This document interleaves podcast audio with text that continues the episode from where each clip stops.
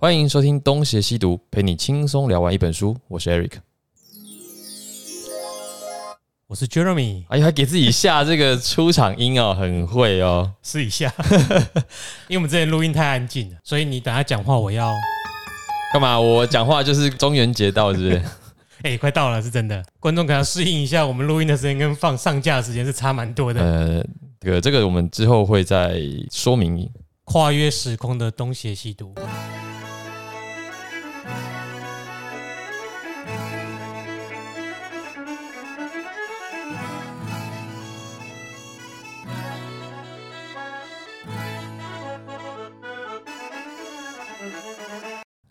今天要讲的是传记穆罕默德的第五章，也就是最后一章。这一章的大标叫做和平。然后我要先讲一下，我之前和平，等下等一下，和平。最近不太和平。哎、你有那个 Twitter 吗？有啊，不要战争，不要战争。哦我还没有看。那没有啊，就四个，就是八个字而已。好，我回去看一下。你知道是谁吗？我不知道，哦，你不知道，对啊，我很少在看 Twitter 哎、就那个阿迪啦，他忽然就推特上面推不要上争，不要战争，大家都不要啊哎，那没办法。谁要啊？莫对名其妙。好，那我们来开始啊。我们上一个章节讲的是穆罕默德在麦地那经历了一些风波、啊，他打了一次胜仗，又打了一次败仗，苏格腾扣兰。那后来又重新振作起来。可是他重新振作起来之后，形势并没有变得比较好。应该说硬体设备提升了啦，因为他在整个阿拉伯半岛的声誉是提升了。可是也因为他名气变响，那开始有一些麻烦也找上门来了。这个麻烦是什么？就是对他的俄语攻击变多了。对，所以这一章的第一个小标是俄语攻击，在现今叫做认知作战。讲这个哦，要符合一点时事，让人家可以这个交给你就好了，我又很少在 follow，对不对？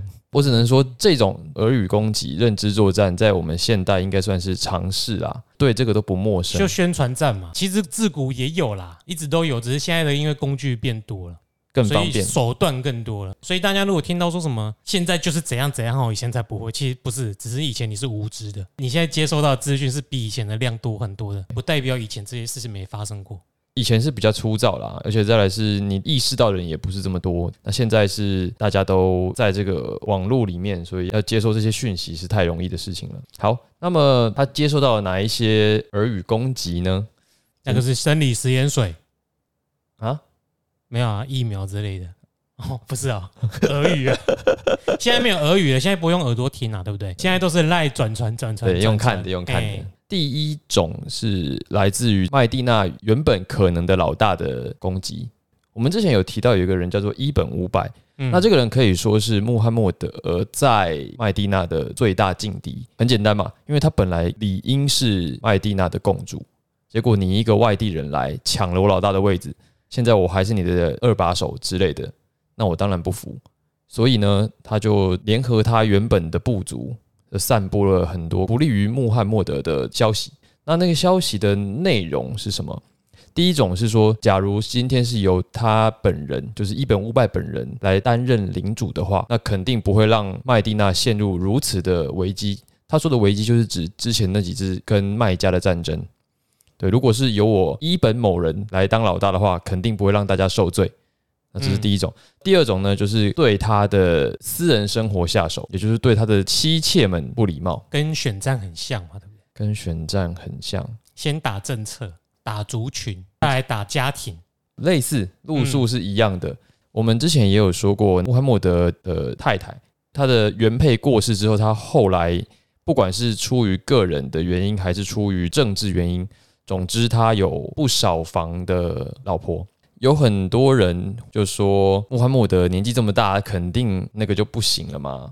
他可能有属西部的疝气啊，开始重伤穆罕默德以及他的太太，就是说他有性功能的障碍，或者说以后假设你穆罕默德死掉之后，我们就要对你的太太怎么样怎么样之类这种言论，又或者就是说他最年轻最漂亮的那位太太阿伊夏跟着某一个武士有超越友谊的关系，就讲说他的妻特殊的连结，特殊连接妻子不忠，很多消息都甚嚣尘上这样。嗯，那么穆罕默德在这一次的认知作战当中，实际上是有一点招架不住的。一来是年纪大了嘛，二来是这个他这几年的事业，除了传教之外，还要有一些军事作战，可能各种压力之下，他这一次是挺得很艰难的。濒临崩溃的边缘。还好那时候没手机，不然他就要起床看几百则的讯息。对，还不能乱写，不能乱留言，会出事。那么再来是，他这段时间除了原本的太太之外，又发生了一件令当时的人难以接受的事，就是他又再娶了一名太太。哇，这是第几个啊？这不已经不知道第几个，我没有算了。而且呢，这个太太是他的养子的太太，就他新娶的太太，不是别人，是他养子的前妻啦。某方面来说，也算是娶他的媳妇。对，我觉得这个不管是当时还是现代，听起来都有那么一点。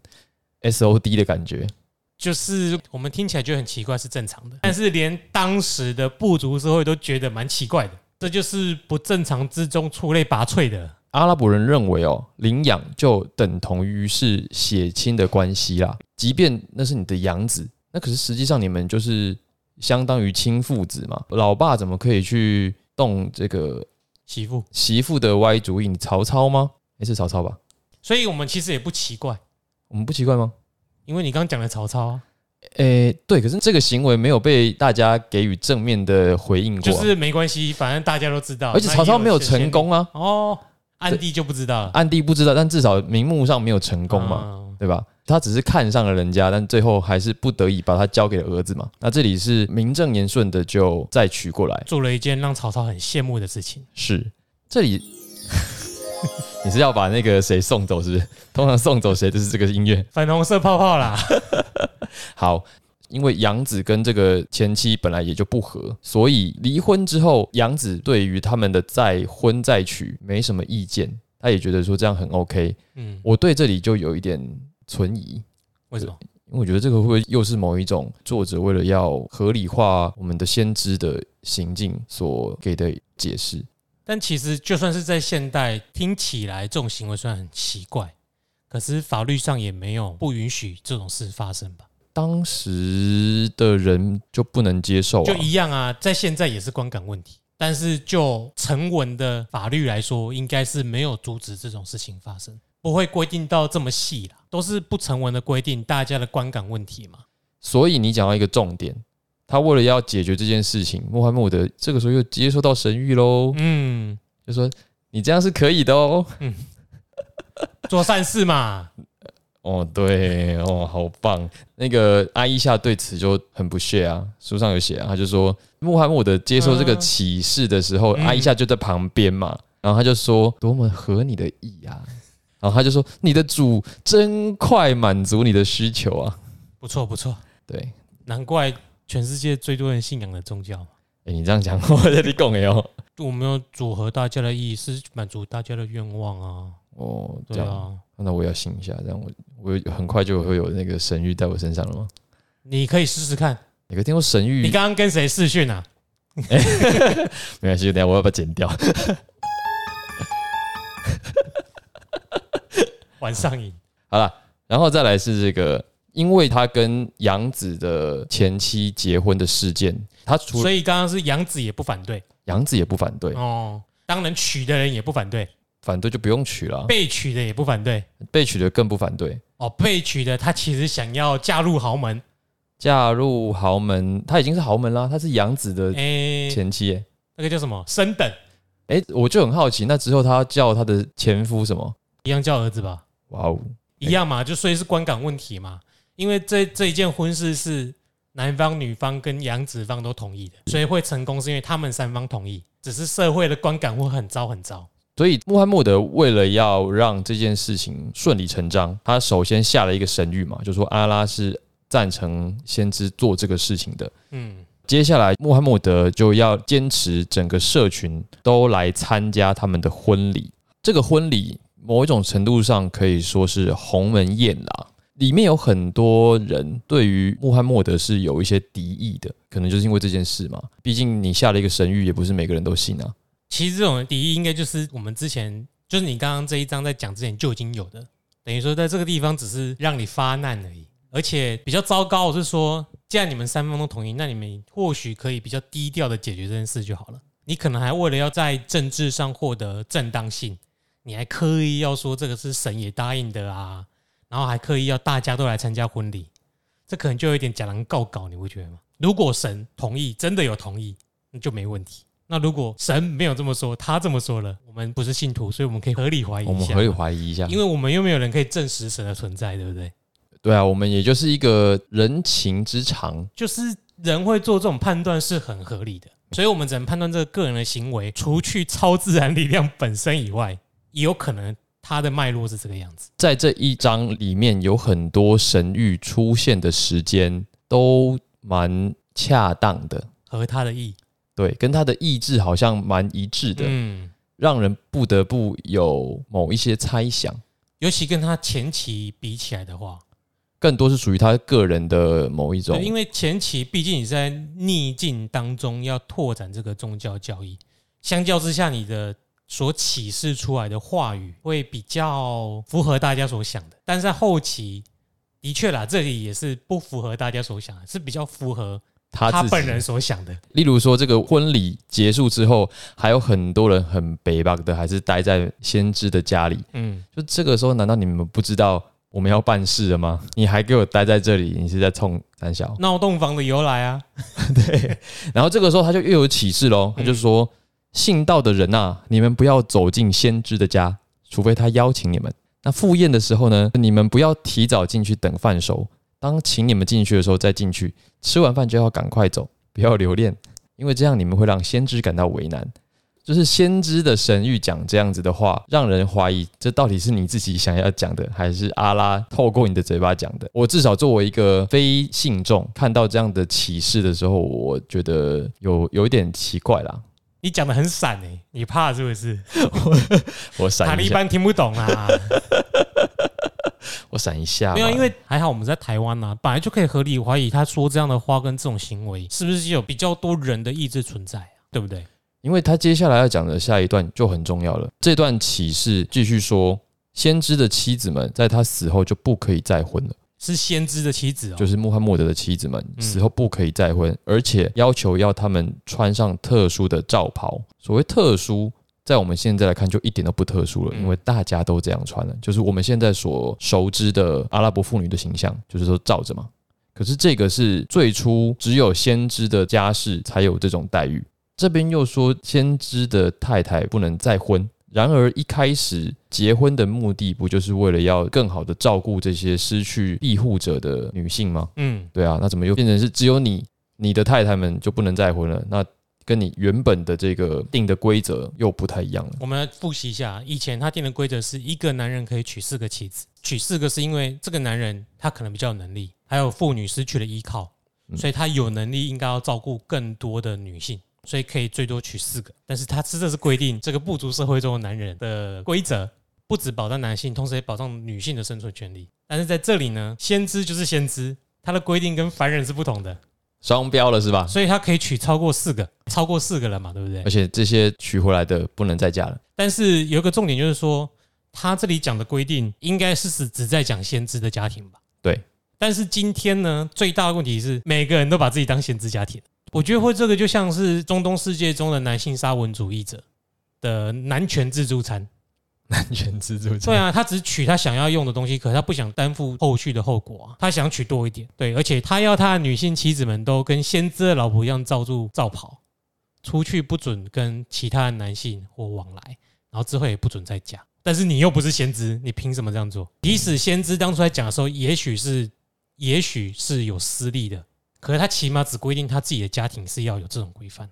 其他人还是可以照对啊。其他照他原本的规定就好啦。那为什么今天是很多我们看到极端保守教派的社会是用这种方式来规范他的家庭？算是经典误读，然后再来就是你刚刚讲的自助餐。一开始穆罕默德的这些规定啊，不管是出于他私人的，还是真的是神谕啊，都确实有保护这些妻子们的积极作用。因为他当时的确就是一个剑拔嘛，大家都在觊觎他的家世，所以尽量减少这些太太们在外面抛头露脸，实际上也是在保护他们。而且他也禁止信众或者是闲杂人等继续像以前一样随便的进出他们家了，因为人身安全已经受到一些威胁了啦。嗯，对，这是可能是原初的用意。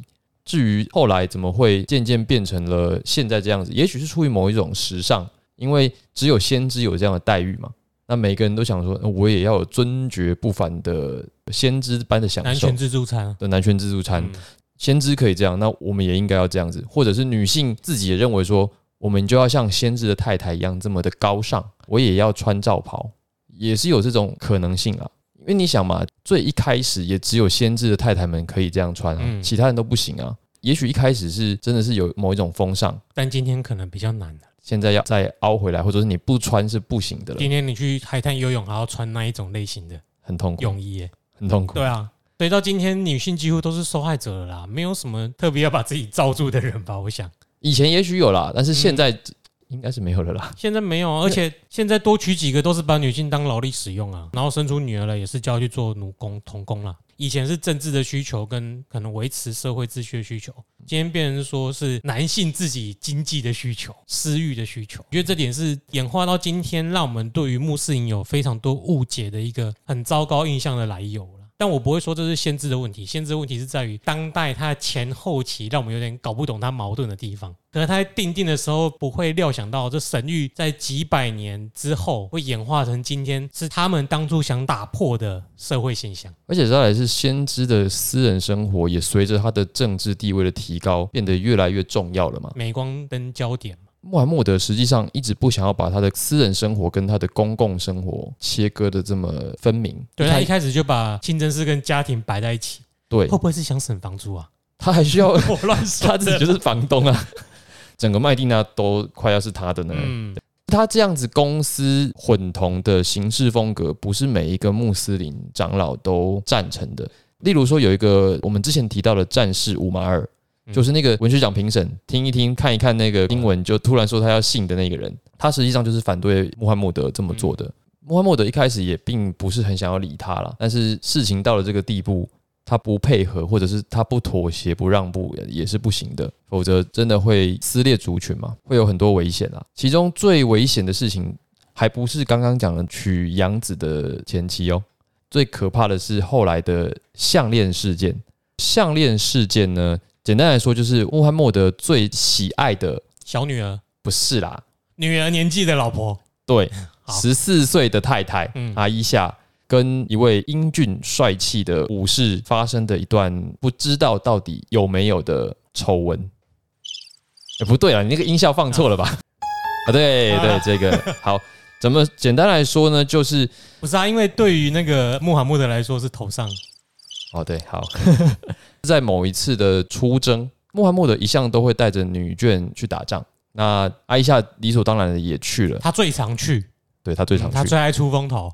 他们准备要打道回府的时候呢，阿伊夏突然尿急或者屎急，不晓得，总之他内急。要上厕所，要上厕所，他就忘记带卫生纸，不是是上完厕所之后 把为什他么你要认住啊？把他的项链给忘了。嗯，那那个项链是他妈妈给他的结婚礼物，你说的忘了是在上厕所当中掉了，还是说忘了带去上厕所？应该是在上厕所之后掉了，啊，然后他又折回去拿，哦，折回去找。他想说，反正大家如果发现我不见了，应该会来找我吧？嗯我就是这么的特别嘛。结果，I'm the king of the world。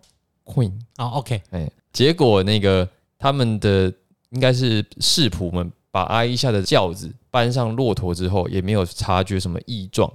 他很轻诶。总总之就是扛上去了，扛上骆驼车之后就走了，嗯，就没有回来了。没有人发现阿伊夏不在里面，他是多轻啊？是妈祖的软胶吗？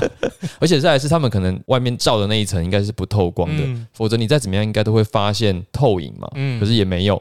好，总之呢，我们的阿伊夏小妹妹就被遗落在了厕所，那时候哪有厕所，就路上嘛。嗯，就要上厕所的地方嘛。好，真的没有人去找她。这个时候就刚好有一位年轻英俊的武士，这位年轻的武士，我们就叫他萨夫万。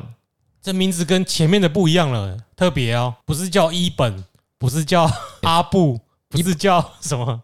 因为名字很长，他叫萨夫万伊本穆阿没有啊，你塔勒你刚刚讲萨夫万就好了，对，对萨夫万就好了。萨夫万。对对对好，总之呢，萨夫万就折回来找他，然后并且把他抱上了但他是早会只会找他吗？不是刚好他比较晚出发吗？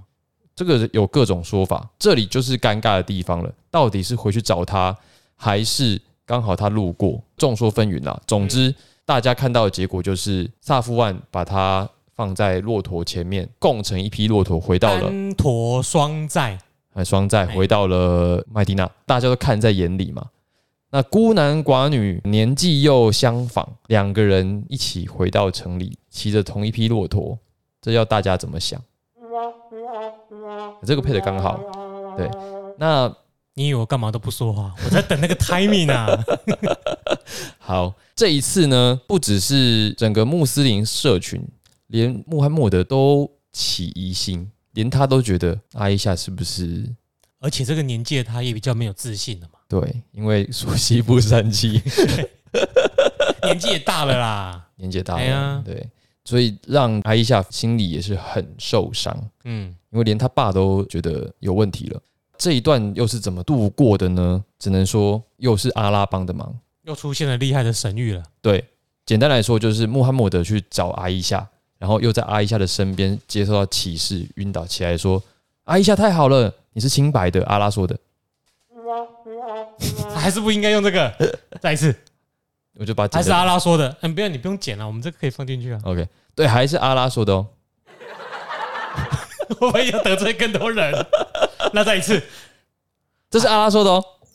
嘿哦，OK 了。，对，嗯好，那总之呢，阿拉证明了阿伊夏的清白，他们两个没事。嗯，项链事件呢，大概就到这里落幕。但是这个后续的故事哦，我们在下一部曲会有更多的介绍。好，因为阿伊夏是穆罕默德死后伊斯兰世界的重要人物啦。阿伊夏有点类似吕后或者是慈禧的感觉，强势的女王的概念。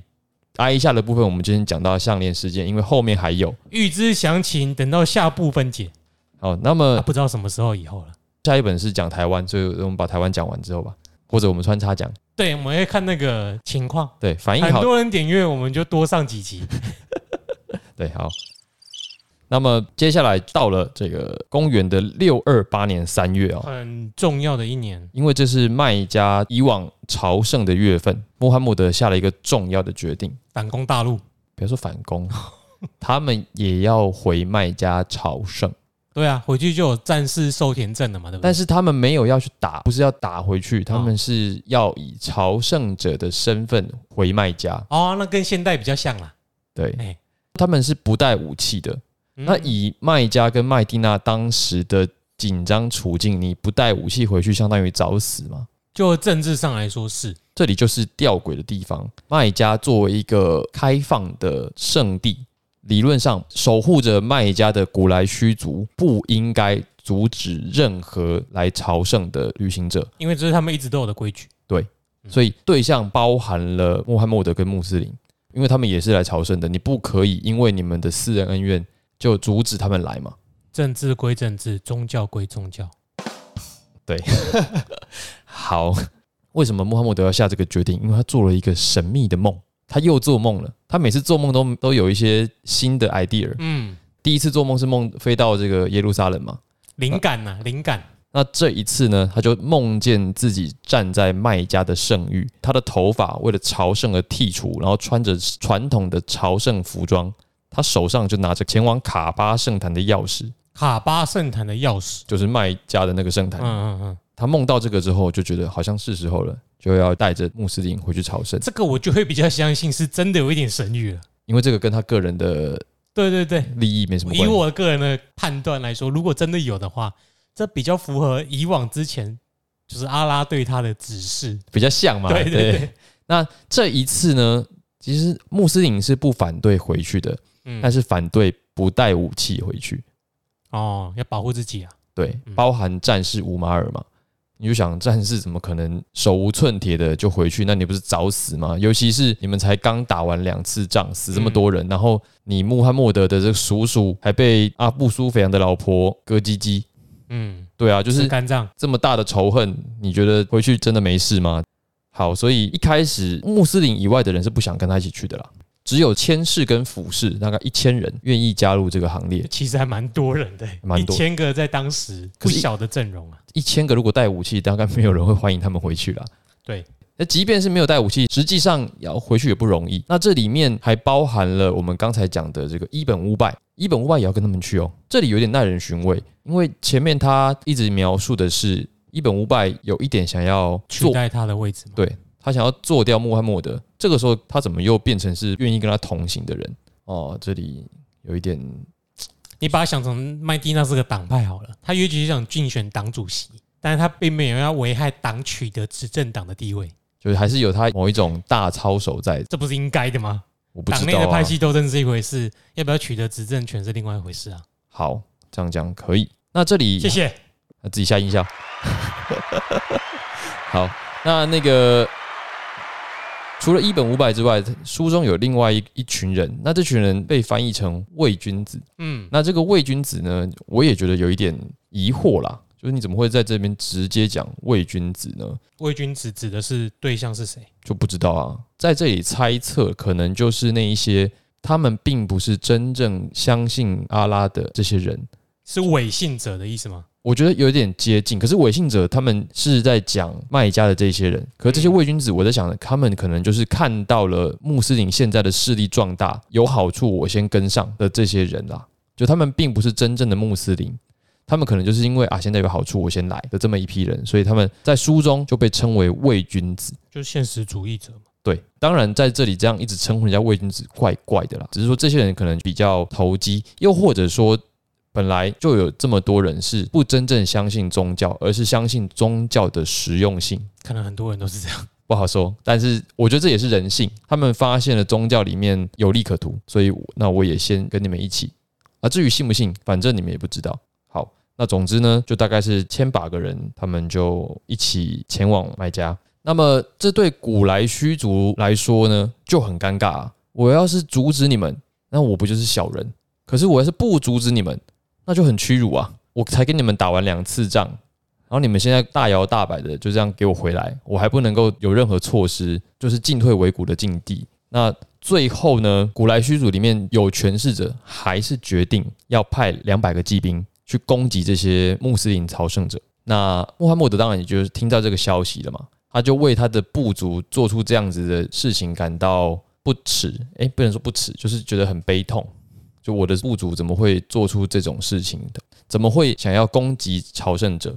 我们也不要忘记，其实前一章穆斯林也曾经攻击过朝圣者哦。所以穆斯林攻击朝圣者，就说这是阿拉讲的不得不的罪恶。那现在古来虚族攻击你，又该怎么算呢？这很简单啊，就双标嘛。其实在现在社会，我们也可以说我们双标啊。我们先不要论宗教或者是什么哲学啊，什么其他方面好了。以你刚刚提的问题来说，对于穆斯林而言，他们之前的掠夺已经有正当性了，他们已经给自己的人一个合理的说辞，并且说服有效。但对于古来虚族人也来说，他们一旦攻击朝圣者，是违反他们自己原本的规则，所以他们两边的起跑点本身就是不公平的。因为这规则并没有加诸在穆斯林身上，或者说穆斯林的先知已经把这个规则给移除了。但现在看古来虚族，他会进退两难的原因就在于他并没有把这个攻击朝圣者的枷锁给移除，他没有给他一个合理的说辞。所以当他一去攻击的时候，他就会违反自己所定下的规则。这听起来就会觉得你怎么双标？可是对我来说，我早就把这个双标规则给拿掉了，我并没有双标，所以双标是你。嗯，我不知道这样举例好不好，可能得罪更多人。就是集权体制用民主的规则去扰乱对方政权的秩序，哦，类似哦，有有有。对，我们不要讲具体是哪些对象，但是大家可能有点感受了。有感受就好了，有感受就好了。我们就讲到这里，免得我们节目还没做起来就被人家干爆了。收工。好，那么穆罕默德知道这个消息之后，他怎么应对？他就带着这一帮朝圣者呢，先走到一个禁地或者说是圣地，就是那里是禁止动物的。那那个地方叫做胡代比亚，它是一呃一个反正就是一个圣地的区域啦，那里不准动物，就是至少让先保证我们这些人的安全嘛，因为毕竟我们就是没带武器。这个时候发生了一件事情哦，当他们抵达胡代比亚的时候，我们的先知的坐骑，他的坐骑是一匹骆驼，骆驼兵，骆驼兵，那个骆驼叫做嘎斯瓦嘛，是他的那个好朋友阿布巴克尔送他的，本来要送他啦，穆罕默德坚持要买回来的那匹坐骑。这匹嘎斯瓦呢，就跪坐在地，他已经拒绝前行了。那穆罕默德就说这是一个神兆，或者神圣的征兆啊，不要说神兆，神圣的征兆。他说呢，许多年前呢，阿比西尼亚人入侵的时候，跪在卡巴圣坛的那座大象，也是因为这样子就说服了敌军停战，然后撤退。所以类似的事情又发生了。虽然我是不太知道穆罕默德举的那个例子是什么啦，简单来说，他应该就是想说，我的骆驼嘎斯瓦今天跪在这里拒绝前行，应该跟当年的那头大象跪下拒绝前行有类似的意思，就是一个神圣的征兆。好，为什么这个骆驼拒绝继续往麦家前行呢？啊，这就是一个问题了。走那么远，很累了吧？我要喝水。对啊，我们可以这样理解啦，穆罕默德是反对跟古莱虚族继续以武力解决问题了，他希望的是和谈，而且尽可能的满足古来虚族对他们开出的条件。那我们可以看到，他们也的确进行了一些谈判，谈判的内容看起来对于穆斯林是不公平的。哪些内容呢？第一条当然就是你们今年不准进来啊，今年你们就是直接给我回去。古来虚族的谈判代表跟穆罕默德说：“你们今年不得进麦加，不得朝圣，而且当年那一些离开麦加逃到麦地那的穆斯林必须回来。哦，麦加逃到跟着穆罕默德到麦地那的穆斯林要回去，对，因为有些人可能是他单方面就是他自己信了伊斯兰，但是也许他的家人不允许啊，就好像未成年的少男少女跑出去了，你要给我送回来。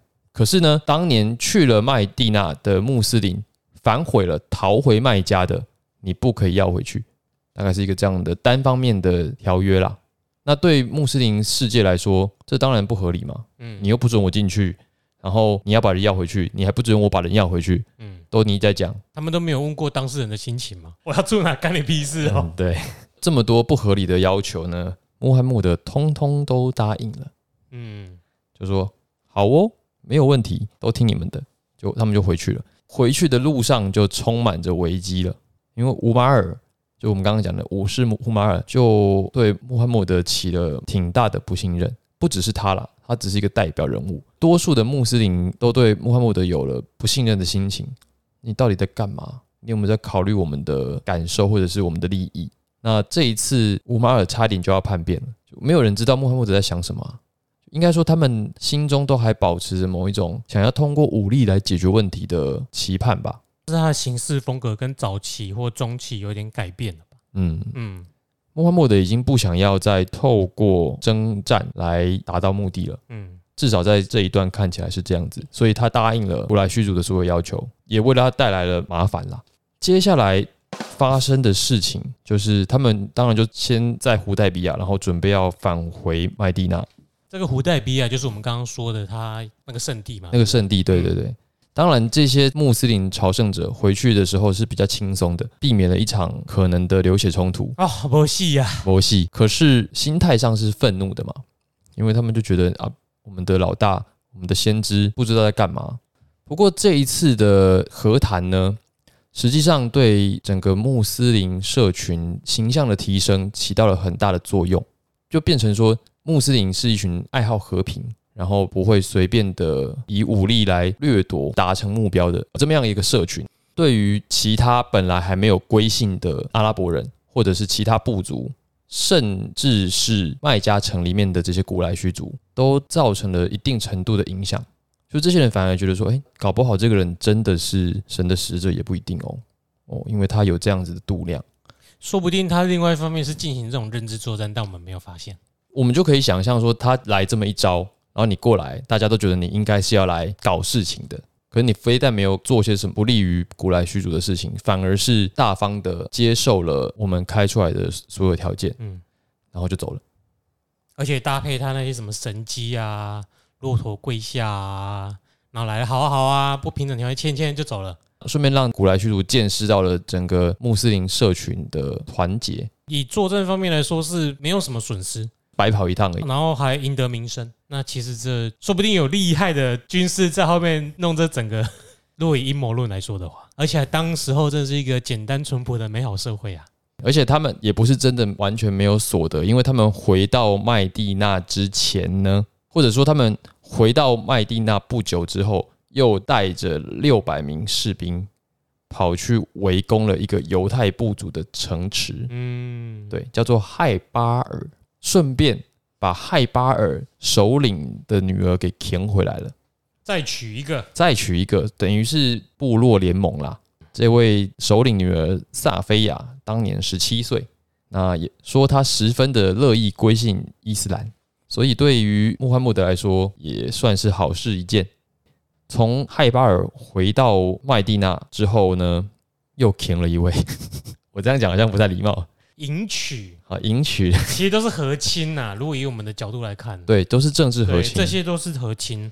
而且这次和亲的这位女性就不得了了哦，因为嗯她也是另外一一个人的前妻啦，她就是阿布苏菲扬的女儿。阿布苏菲扬就是把穆罕默德打得一败涂地的那一个人，古莱虚族的领袖。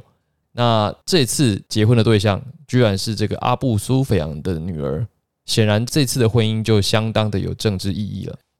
那么时间来到了六二九年三月哦，对，我们刚才代表我在状态内，刚才讲的是六二八年三月嘛，就是发生了我们刚才讲的那个一整个事件。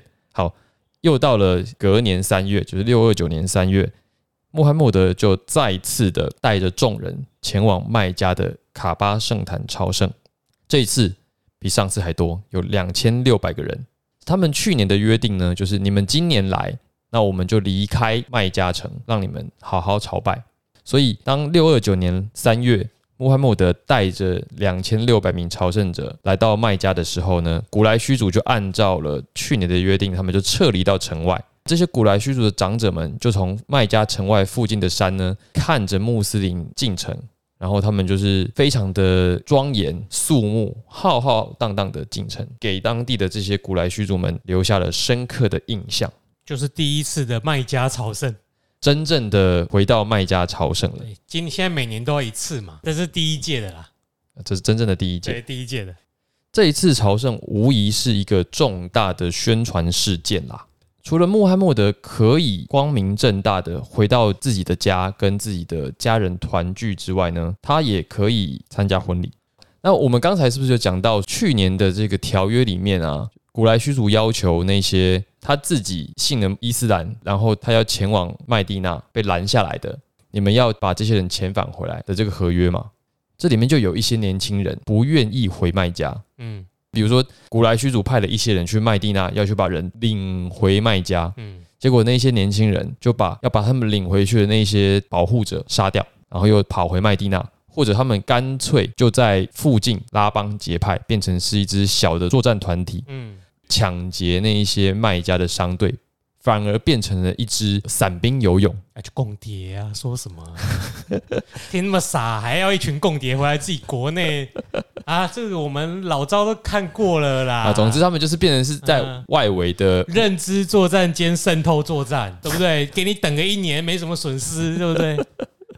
好啦，总之呢，原本的阿布苏费扬，古莱虚族的首领，他现在是穆罕默德的岳父了。哎、对岳父，嗯，他看到了去年的穆斯林的状况跟今年进城之后的这些形态，他也不得不动摇啊。增加了一点六倍耶，去年才一千个，今年两千六百个。然后又这么有秩序，对他当然心里也想说：哇，不会吧？搞不好他真的是先知也不一定。对啊，赶快迁都了啦，绕跑。所以对于古来虚主来说呢，穆罕默德的这两次行动，实实在在的给他们造成了心理上的影响。最重要的影响就是他们或多或少的承认了穆罕默德的宗教地位。之前他们是不相信的嘛，觉得你就是小屁孩。现在是，哎，你搞不好真的是哦。我们以前讲那个苏秦，以前在故乡被人家欺负嘛，后来拿了六国相印回来之后，大家都对他另眼相看的这种形象啦。那么我们刚才讲到说，阿布苏菲扬心理产生的一些变化之后，他也就借由去探望女儿的名义，就抵达了麦地那。他就先去麦地那跟女儿见面，其实就是要跟穆罕默德会谈了。可是他这次的动摇是宗教信仰上的动摇，他应该早就已经被穆罕默德在麦地那的政治跟军事实力给震慑到了。嗯，我不然他干嘛嫁女儿？可是那一次的嫁女儿，不晓得是不是阿布苏菲扬也参与，还是说他是事后知道？因为上面没有更多的讯息了，理论上应该是我的猜测比较有一点道理。是有他的道理啦。我只是说不确定嘛，他到底是事后知道还是事前就已经在铺梗？事后知道自己女儿嫁掉很糗哎、可是他说的是在外地啊，在外地的女儿。好了，不管哪一种，我觉得都有他的你这个是为反而反，正当性。我只是说不确定，你来不及了。你那个你要按钮的时候，你刚刚就哪一个 你刚适合的刚才你就要按了。好，那么接下来就是再隔一年是斋戒月六三零年，这一次就不只是朝圣了，这次他是带着军队抵达麦加了。而且这一次，所有的穆斯林社群的男性都自愿参战，而且他们的贝都因同盟也在途中就加入了穆斯林的势力，所以他们的士兵就来到了一万人。一万人是什么概念？就是原本都是什么几百、一千、两千六，而且之前两千六是没有带武器，这次是带武器的。啊，这渗透作战成功了。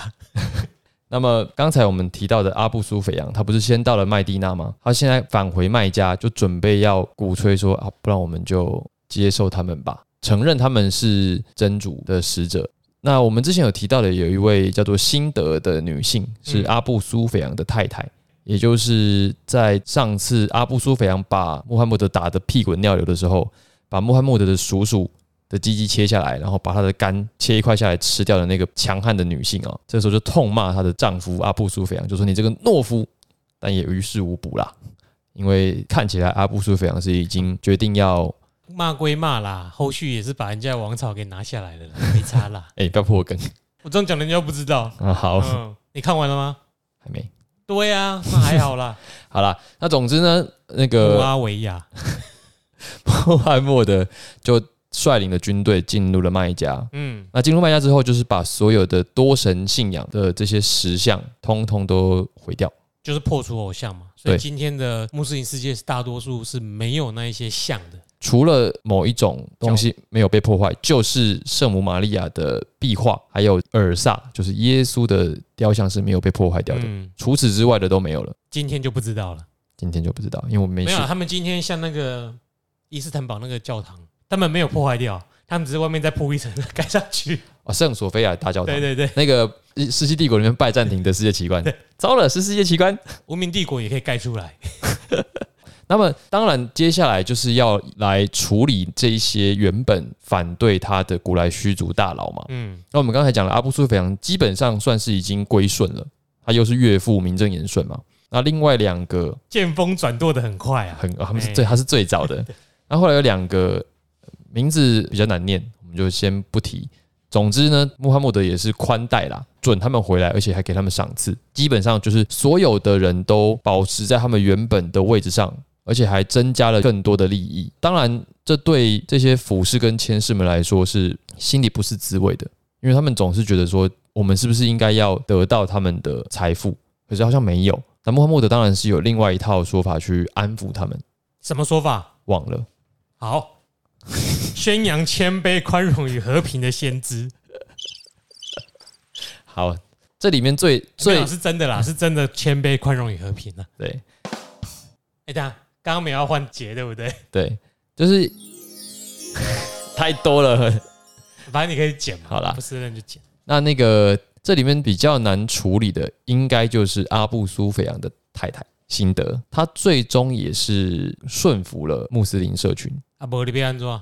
对对啊，而且他某一种程度上也是用了很高超的谈判技巧啦，就是他也跟穆罕默德说。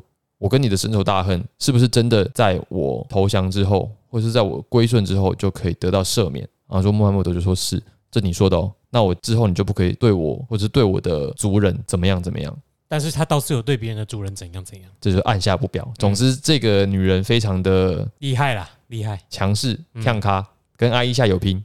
好，这一次的征战他结束，是太祖心得，太祖下面有五宗、五帝。哦，他他真的厉害。那穆罕默德基本上没有住在麦加，他不愿意让麦地那的人认为说你回去之后就忘了你的发家地，所以他没有留在麦加，而是回到了麦地那。而他回到麦地那，也就迎来了他人生最后的一个阶段了，因为他已经老得不像话了。但其实也才五六十吧，那个年代对，很老了。很老了。那这个时候有到老的不像话啦，你是有看到是不是？我要哎，不是这个，啊，我说书人，我加油添醋一下嘛。好好好好，那齐老齐老穆罕默德，对那这个时候他实际上已经很难再主持这种讲道或者是参与。对啦，他老婆还公众活动那么多，老的也很快。对啊，哦一天要好，我没说。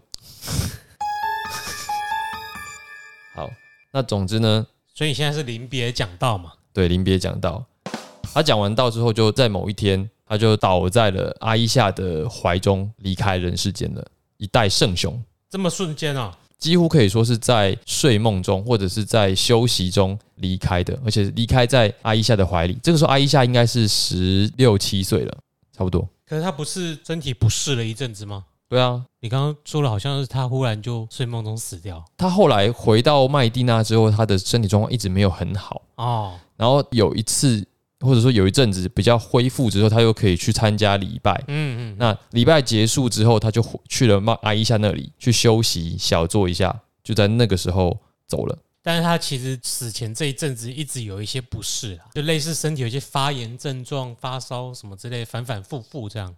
对，那嗯你可以说他可能是最后的回光返照好了一下，就回光返照的时候，他又跑去找爱讲道，对就是完成他的最后一次精彩的演讲。之类的。那你说他是倒在阿伊夏怀里过世，还是怎么样？至少书上是这样写的。对，反正我们也不知道现场怎样。对，一代圣雄就圣雄，圣人先知，对对对，先知先一知代先知。先知，那么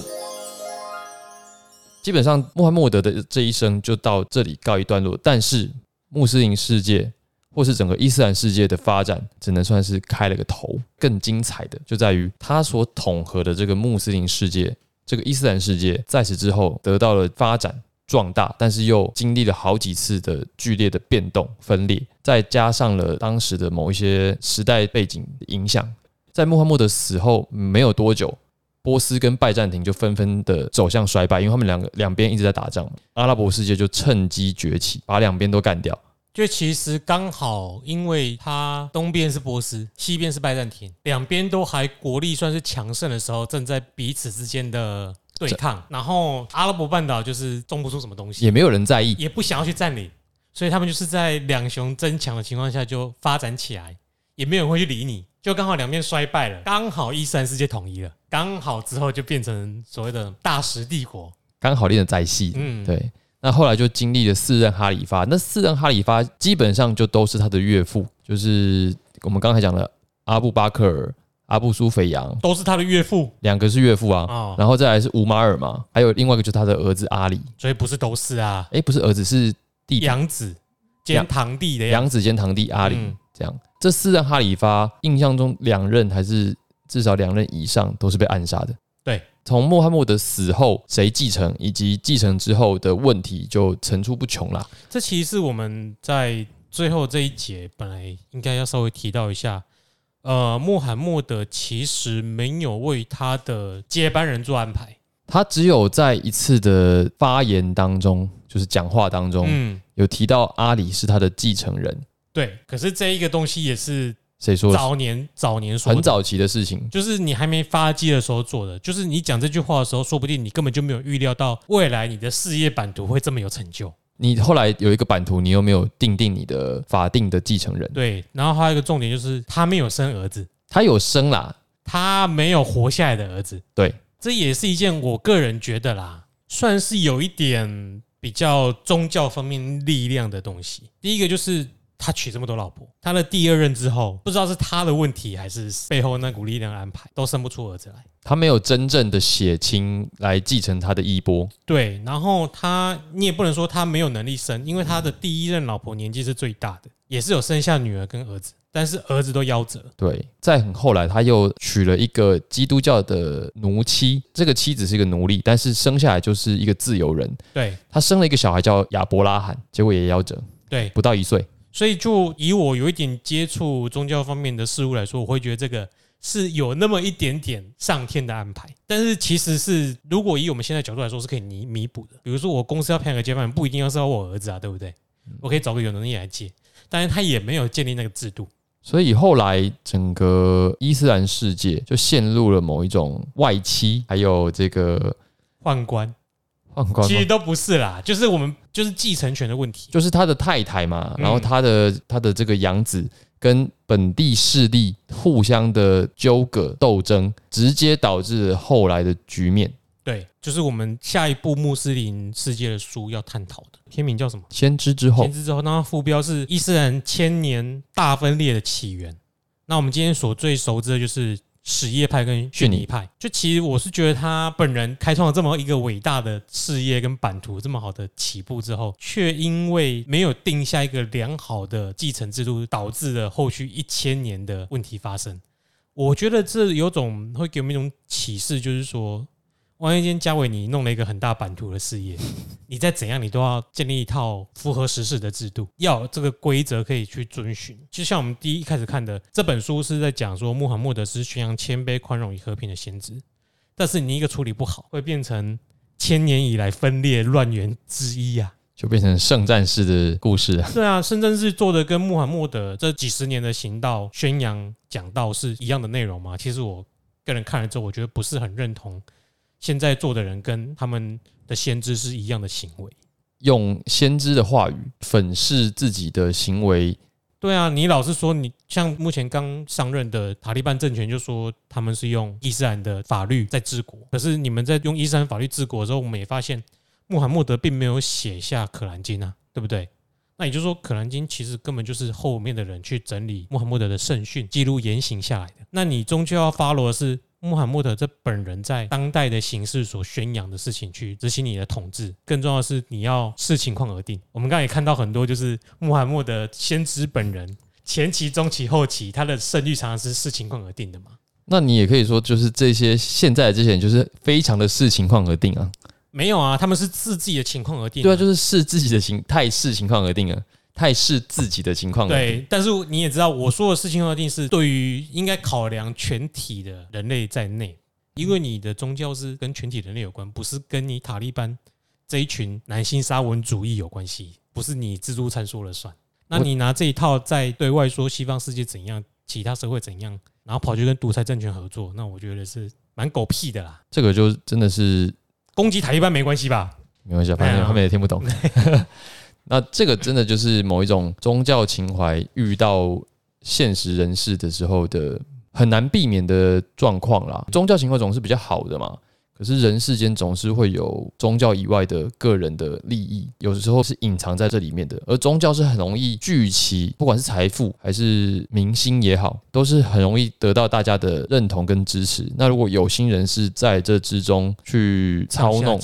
这股力量，那就会导致很可怕的结果。一般而言，我们的宗教也就算了，但是伊斯兰教有一个很特别的地方，就是在于它的宗教、家庭、政治是合在一起的。然后，所以我们今天看到会这么复杂，政治、宗教、家庭跟部族通通一条边，所以我们常常用我们自己的观点在看阿富汗的时候，就会觉得那地方怎么那么落后，那地方怎么怎么怎样？因为我们常常是用我们自己的政权、我们的国家体系去看那个地方。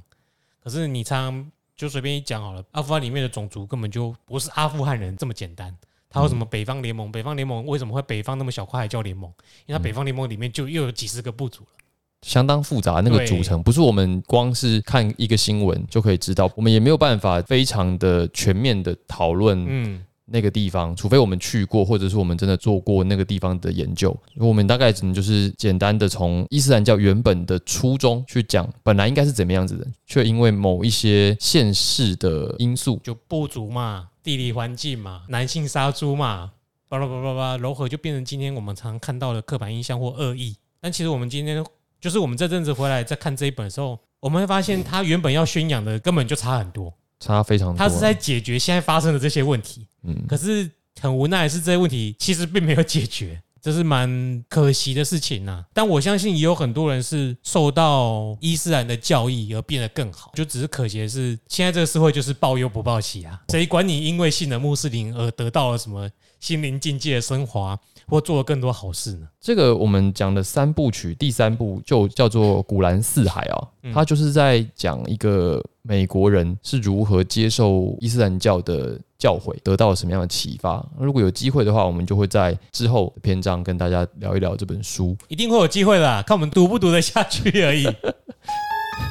不要这样，好了，对我是我是应该会读啦，因为毕竟你有买吗？八旗编的三部曲都出前两本了，基于一个收集的那个心态。对，就买了就要看嘛，对不对？很好，好而且，你刚刚讲啦，就是为什么一个美国人他会皈依，或者是说他愿意去尝试过这样子的生活，嗯。或者是愿意去理解此前可能已经被媒体形容的非常的可怕的一个宗教。嗯，那我觉得这个是很值得大家去阅读的。对，那如果你没有时间，那我就让我们来读给你听。啊，但是我们名字常常讲来讲去搞不清楚，那终究还是你自己要看一下啦。是，那这本书的作者，我们前面有提过，就是天主教修女嘛，对，所以我们可以知道说，伊斯兰教其实真的不是大家所想的那么的刻板印象。嗯，对，我觉得还是要自己亲身去阅读、去理解。以后有机会解封了或者怎么样子，也搞不好也可以去当地比较安全的地方去走走看看，体验一下他们的文化生活。或者去找旅行社带好了啦，比较保险。对，那我觉得这个应该会提供更多、更切身的的经验了。没错，那我们今天就讲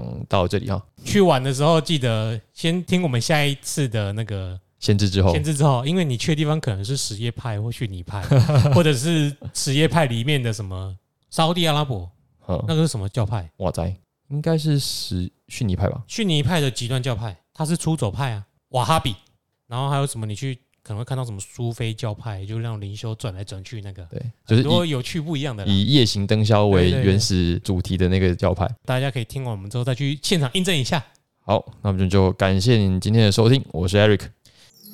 我是 Jeremy，你就直接讲，这不是很顺吗？好，再重新来。好，再来一次。我是 Eric，我是 Jeremy，这里是东邪西毒，我们下次再见，拜拜，拜拜。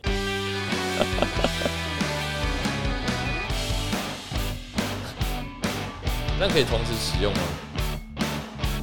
用，你是用你的那个节目的片尾、呃片头。